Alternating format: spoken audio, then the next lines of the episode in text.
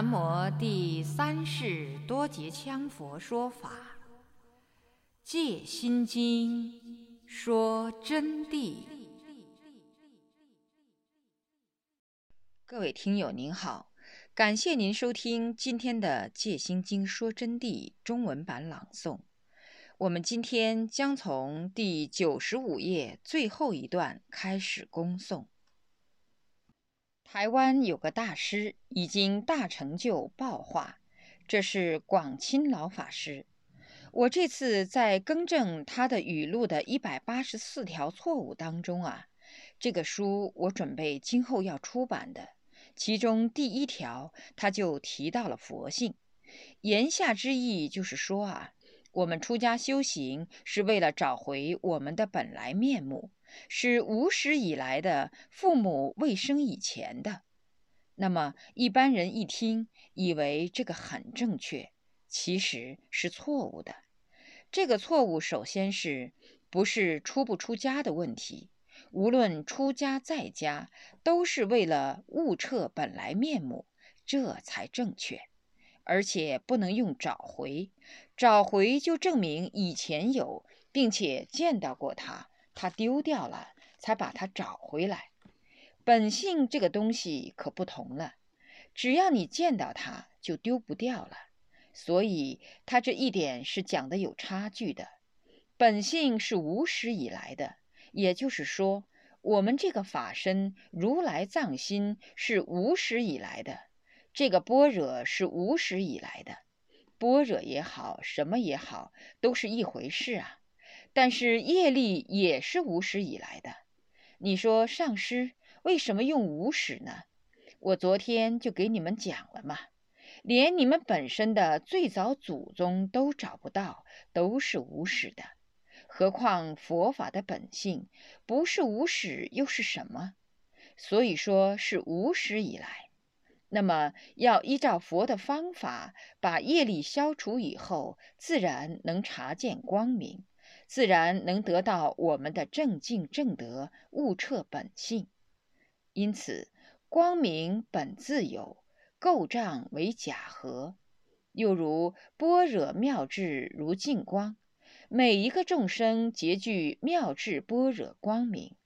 虽执我法烦恼为障，而不见光明，但净光内含成分照常不失。就这个道理啊。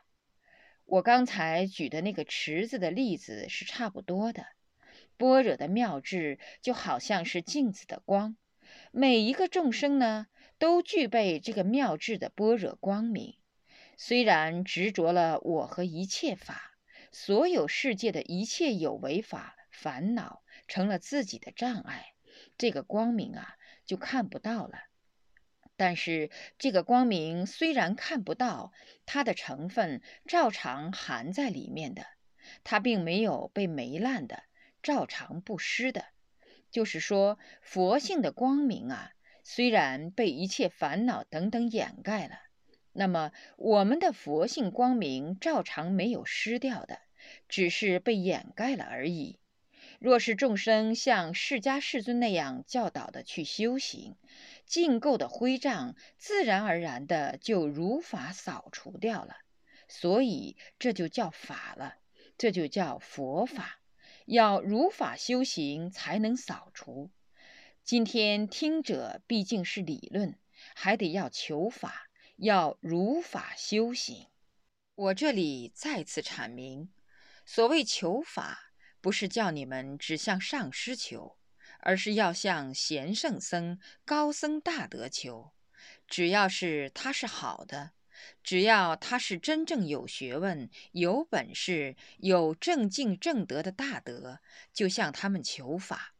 但一定要认准了，不要见到一个和尚光头，你就说他是大法师，那样子就要出问题。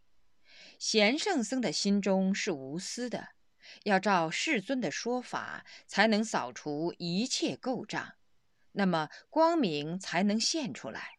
尤其是菩萨，要以六度万行为主。那么般若呢？它就是六度的先锋，起主导作用。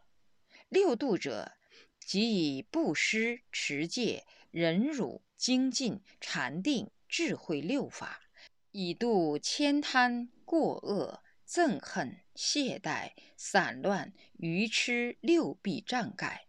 就是说，六法度六种障盖。什么叫障盖？障盖就是业障，把你的自信光明挡住，就叫障盖。障盖是差异不平的。有的障盖烦恼起来的时候，可以顿时使你无法忍受，悬梁自尽；有的障盖起来的时候啊，会使你感到痛苦万状，嚎啕大哭；有的障盖产生了作用以后，会使你狂笑不止，等等，都叫做障盖。喜怒哀乐都是障盖，就是说大动其心喽。不但静不下来，反而动心。那么静得下来，是不是就是佛法呢？不是，静中才能求定，要在静中才能求定。但是这个障盖啊，一产生以后，当然永远就在轮回喽。人的生命是无常性，一般的人总的平均年龄只有几十年，一晃就过了，就死了。死了，下辈子也许就听闻不到佛法了，甚至于今生造的孽还得偿还因果，跑不掉。所以现在啊，随时随地要抓住一切机会，认真的修行才是出路。这里面有好几个同学，我要提醒你们：修行啊，要真心诚意的修，要认真的修，否则今生就完蛋了。不能自己原谅自己，或者说，我现在先慢慢把人做好了，再来修，这是非常大的错误啊！我当上师的察觉有几个这样的同学，我心里像刀绞一样。上师给你们说法，绝没有私心杂念。我希望你们学好，希望你们真正成为一个善知识啊，能了脱生死。不是希望你们来供养我，为了表示如此，你们不管送我的几千块钱也好，每个人丢一地都是钱也好，包括你们在座的同学，昨天给我的所谓礼节，以及重庆那边过来的，还有各地来的同学们来听开示，我全部如数退还。为什么？不是为了加持你们，或者是不加持你们的问题，而是上师从心里头给你们念诵，谢谢你们了。我是为了使你们听懂佛法，我唯一希望你们真正得到佛法。学生、弟子们、行者们，他们困难的时候，我们要支持他们。这一点，我想同学们有的已经做到了。当然，我不是说自己骄傲，我也如是做了。我们在座的同学都知道的，只要稍有一点点结余啊，我就全部拿去帮助贫困。这种事例太多，我不想在这儿表白自己。为什么要说这些呢？说的目的就是希望同学们真正的如实做起，这样才是一个真正的行者。在真正修行，那么修菩萨行、修大乘境界，得六度齐修，要度掉六弊障盖。六度法是不可分割偏废而修的，就不能挑拣修一样，不修另外一样。这里所谓的修，是要你照着做就叫修。所谓修，就是具体去做就叫修。假使持戒而不布施，就是说我们只守戒律，不偷不拿不骗不杀不邪淫等等，做到了持戒，甚至于还有其他很多戒，我们都能做到，但不布施，自己很吝啬，不去布施的话，则不能摄化有情，就是说度不了众生的，众生会很反感。觉得这个上师、这个同学、这个师兄好自私啊！他吃菜都尽抢着吃的嘛，他把饭一起添完，不给我们留一点的嘛。因此对你的看法不好。你在给他讲佛法的时候，就根本不听你的。因此要以身作则，能守戒，同样要布施。那么这里的布施不等于说是只给吃饭吃菜啊，布施就有很多种布施了。财布施、法布施、无畏布施等等等等，还有无相布施。财就是拿钱财布施，法布施传佛法给对方，给他讲正确的法，导引他做好人。那么无畏布施，乃至于帮别人解决一些困难、医病等等。无相布施，这几种布施终归得无相布施。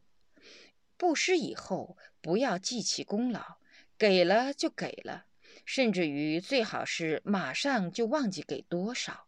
也就是说，从本质上把自己锻炼成一个自然善良的人，就这么简单一个意思。不加雕琢的这么一个善良的人，根本不记这些东西，这才叫做无相布施。布施而不持戒。则难以进修定慧。如果只布施不守戒律，只晓得给别人东西，一切都布施，戒律不守的话，就不能入定，定就产生不了，产生不了定，就产生不了智慧，产生不了智慧，就无法察见三般若归一成之道，就了不到生死。一切智慧都是从定中来的。无定所产生的是世间聪明，外道的定落入断完二空，是属于散会，也不能了脱生死。所以布施不持戒就难以进修定慧。为什么布施不守戒的人，戒律不守的人定不下来呢？重要的很啊！好好听，不守戒律的人，他是在坐上不行的。是没有功夫的，是定不下来的。戒律要守得好，那么上座才能顿超法性境界，妄念俱空，光明正现而不执光明，法身等虚空。定境还有很多种，但至少是举一种例子给你们听。在定境当中，才能察见莫那阿赖耶识的假象。才能翻化出神通变化等等，没有定力，这些都免谈。但是没有戒律是不能产生定力的，非得有戒律不可。我们主张的戒是三句境界，这是我一贯主张的。那么三句境界修金刚瑜伽圆满法的同学就知道，上面具体有详解。总的一句哦。只做好的，不做坏的，好事就做，坏事就不做。详情你们回去自己看书啊，不要扯远了。忍辱而不精进，则道业难成。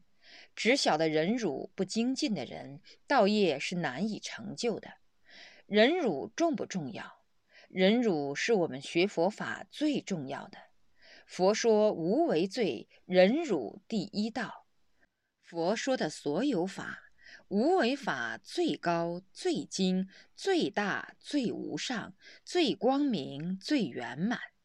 因此，无为法遍满三界，遍满法界，遍满无分。无为法就这么伟大。但是，忍辱是第一道，胜过一切。能忍辱，则能真正成道。所以说，永嘉禅师他就说了这么一句话：“我师得见燃灯佛，多劫成为忍辱仙。”燃灯佛在释迦牟尼佛未成佛前，为他受记为释迦牟尼世尊；成佛将成为释迦牟尼佛。燃灯佛给他受记，多劫就成为忍辱仙。多劫哟，不是什么几百辈子哟，那个劫数就很长了。我不是曾经给你们讲过吗？我们人间一年，天上四天王天才一天，四天王天的一年，刀立天才一天，刀立天三十二万年才称为一个小节，九十六万年才是一个大节。刀立天的九十六万年才称为一劫。释迦牟尼佛在得见燃灯佛以前，是多劫就成为忍辱仙人了，然后最后才成了佛的。你说忍辱好高？割力王割截身体一例可以说明，释迦世尊在修行的时候，割力王是打猎的，一只狼呢？就被追来没有路了，他从释迦世尊的面前跑过，狼当时就钻在一个茅草笼里头去藏起来。释迦世尊呢，就看到他钻进去了。歌利王追来以后就问：“行者啊，修行人啊，你看到一只狼从这儿过没有？他朝哪里跑的？”他带了很多人，鹰。猎兔狗，释迦世尊就被逼到没有办法了，因为佛是不打妄语的，他要说没有看到就是妄语了。那么要说看到，那只狼马上就要被杀死，就要杀生的嘛。所以说就只有呻吟。格利王就说：“嗯，你这个行者太怪了。”连问几遍，他都是如此，因此就用剑把世尊的手臂给砍下来。砍下来以后啊，佛当然不是一般的人，他的手又生出来了。但佛的忍辱到什么程度，从来没有半点嗔恨之心，而当时就发心：此人太恶，不能留在这轮回之中。如果我一当成佛，第一个我就要度他。最后，这个歌利王啊，在佛在世这一代，果然佛就第一个度他，五比丘之一的乔陈如，佛就把他度了。佛的愿从来是如此，从来没有虚假之望。但这里主要是说世尊的忍辱，同时呢。世尊在做常不轻菩萨的时候修行啊，为了锻炼自己的忍辱，见人就顶礼，就希望自己比人矮一等，尽量的矮一等，就给大家顶礼。人家有些觉得他讨厌，还打他，甚至于有个人觉得他好讨厌呐，一脚就把他牙齿给踢掉了。那么世尊呢？只有爬起来跑了。后来几天才学到经验，干脆顶礼站远点儿。别人还没有弄懂的时候，他就顶礼，顶了礼转身就开跑。他也是为了锻炼自己的忍辱和惭愧之心。说到这儿，我就要告诉同学们：你们虽然有的已经很有成就。有的甚至于有神通境界，甚至于说法，应该说是什么呢？讲得非常的好，地涌金莲，顽石点头啊！但我告诉你们，必须要谦虚谨慎，哪怕就证到罗汉菩萨果的，也得如此。常不轻菩萨都那么谦虚谨慎。所以说，大家一定要认为自己一般化、平常化，千万不要有半点骄傲我执之见，这样才是真正的行者。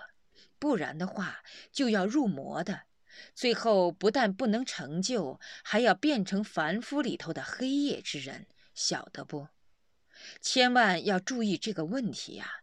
因此，忍辱是非常重要。能忍辱，魔障自然就会远离你。那么忍辱而不精进，则道业难成。尽管有忍辱，如果你不精进用功，不使尽你的一切决心去拼命的修持啊，修法，抓紧一切时间用功，同样你不能得到界定会的境界。你的道业同样难成。所以说，尽管忍辱，还要随时昼夜六时予以用功，这是非常重要的。精进而不忍辱，则魔障难消。如果非常精进，拼命的用功，没有忍辱的人啊，就有魔障。虽然精进了，自己晓得随时用功，但是内心里头没有忍辱，我见就重。一遇到跟别人有矛盾，马上产生嗔恨，甚至于连自己的上司在为了教化他，打掉他我执之剑的时候，刺激他。他也感到像刀绞一样的难过，这样子就翻动一切业障，把自己层层包围起来。所以说，尽管精进，还得忍辱。那么精进不忍辱，道业就难成了。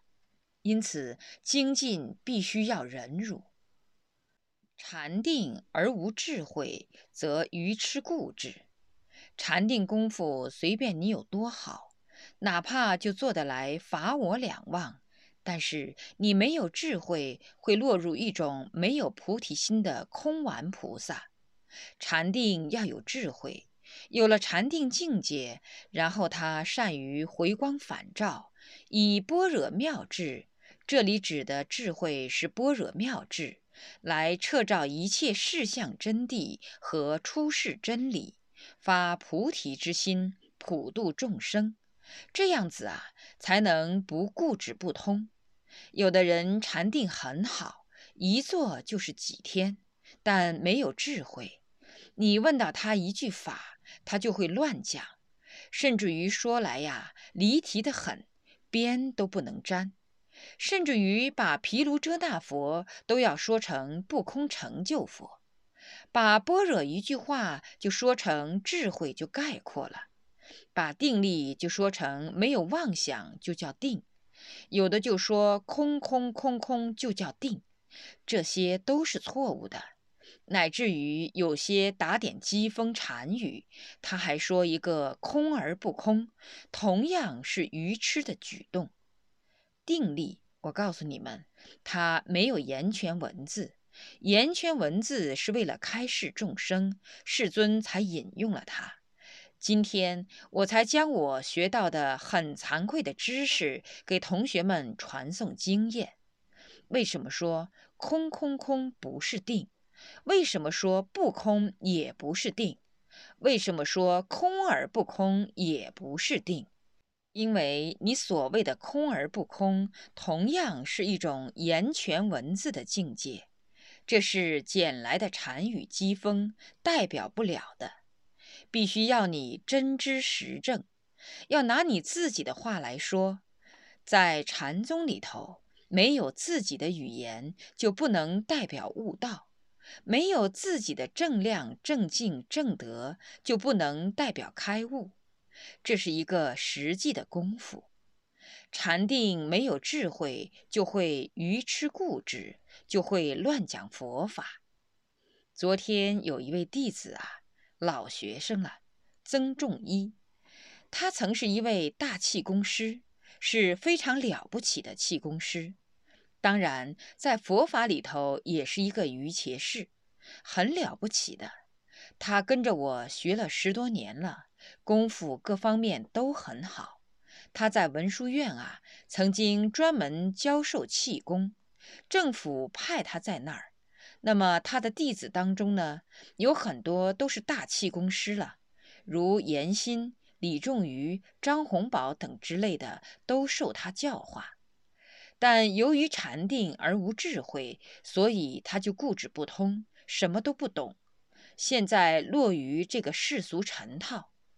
但尽管如此，他的文字般若还是非常厉害，顷刻之间顿悟。英语啊是非常熟练，他那是佛教英语，大足石刻的佛像，找了全国英语专家去翻译，都翻不恰当，最后由他翻出来，经佛教协会常务副主席李云梯教授来印证啊，认为是翻得最好的，专门给他做了评价序。那个不容易啊！佛教的名词术语相当多，没有智慧是不行的。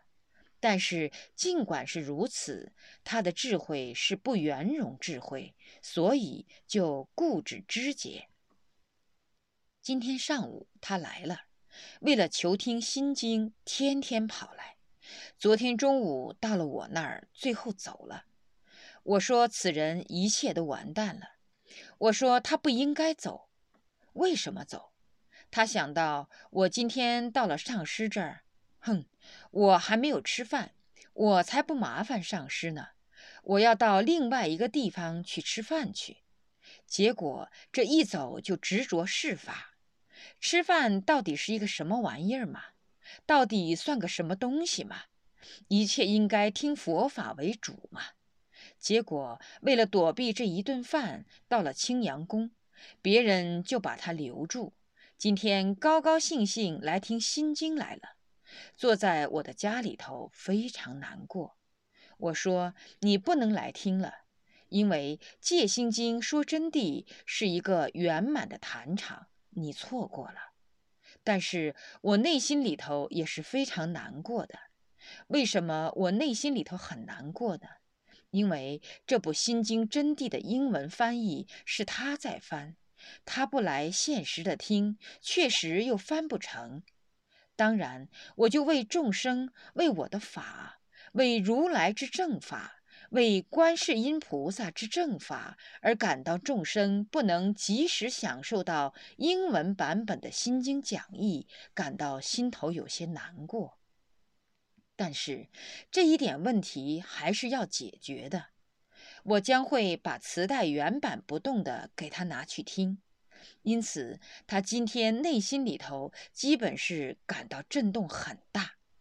我借此机会也开示了他，我说以后千万别再执着事法，这就是你执着的关系，你固执不通造成的，禅定而无智慧造成的。他经常一坐就是一两天，功夫用得很好，结果一说到佛法的时候就不灵光了，这就是无智慧才愚痴失掉缘起的。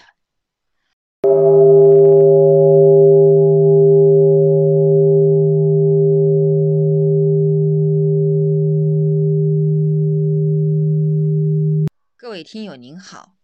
刚才我们恭诵的是《戒心经说真谛》中文版朗诵，从第九十五页到第一百零四页的内容。